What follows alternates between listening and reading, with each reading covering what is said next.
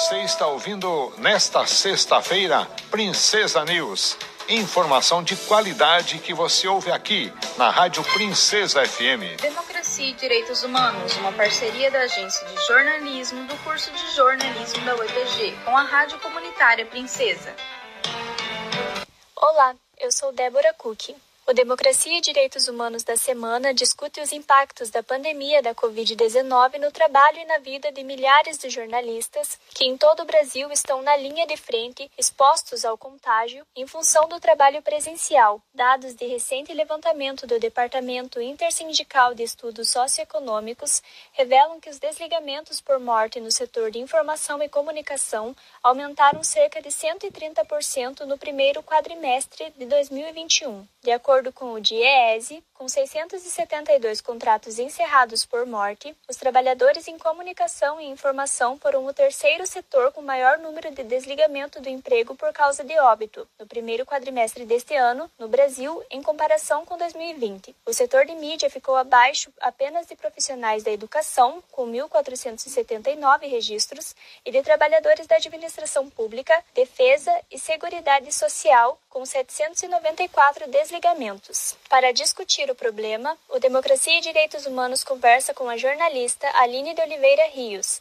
diretora do Sindicato dos Jornalistas Profissionais do Estado do Paraná. No final de junho, a diretoria da Federação Nacional dos Jornalistas divulgou documento denunciando mortes de profissionais da mídia por Covid-19. Em 2021, até 2 de junho, foram registradas 155 mortes de jornalistas por Covid-19 num período de 153 dias, representando um aumento de 277% na média mensal de mortes no comparativo com o ano de 2020, quando foram registradas 80 mortes pela doença, informa o documento. Equivale dizer que no país registra-se o equivalente a uma morte por dia de jornalista na pandemia. Aline, como dirigente sindical, pode explicar a exposição da categoria ao risco cotidiano de contaminação durante o trabalho jornalístico? Bom, essa exposição da categoria à Covid-19 ela ocorre em diferentes níveis. Como nós temos uma atividade que ela é considerada essencial pelos governos, né, estadual e federal, e portanto ela não para na pandemia, nós temos é, pessoas diariamente saindo de suas casas para executar suas atividades laborais. E alguns desses profissionais, uma boa parte deles não conta com veículo próprio, então acaba fazendo uso do transporte público coletivo ou de outras formas de transporte, o que já implica em um risco que ele é diário, né, para esses profissionais, o risco de estar em ambientes que eventualmente não tenham sido bem higienizados ou em que haja algum tipo de aglomeração. Então isso já é esse próprio deslocamento já é um risco. Dentro das empresas é, existem protocolos, né, inclusive recomendados aí pela Federação Nacional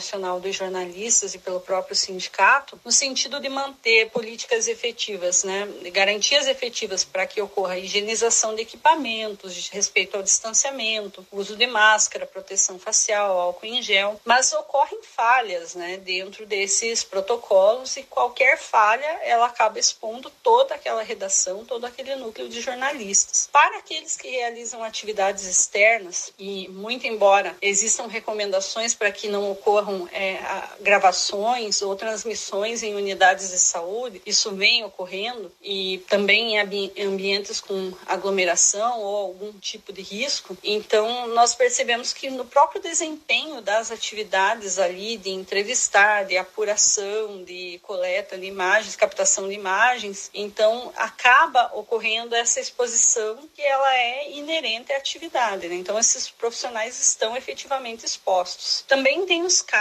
né, de trabalhadores com comorbidades que chegaram a ser afastados da atividade presencial, mas que logo após receber a primeira dose da vacina voltaram para as empresas e nesse retorno acabaram né, sendo contaminados, alguns inclusive com consequências graves. Então esse também é um fator de preocupação em relação a esse risco cotidiano da categoria. E é claro, né, essa própria cobrança né, que o profissional tem de manter higienização, tomar cuidados, isso acaba implicando implicando também uma carga que ela é mental, né? Ela afeta também de uma outra forma esses trabalhadores que acabam ficando numa situação de um estresse muito alto, né? Então, porque um, um medo é grande e o risco também é grande. Agradecemos a participação da jornalista Aline de Oliveira Rios, diretora de interior do Sindicato dos Jornalistas Profissionais do Paraná, pela entrevista ao programa da semana.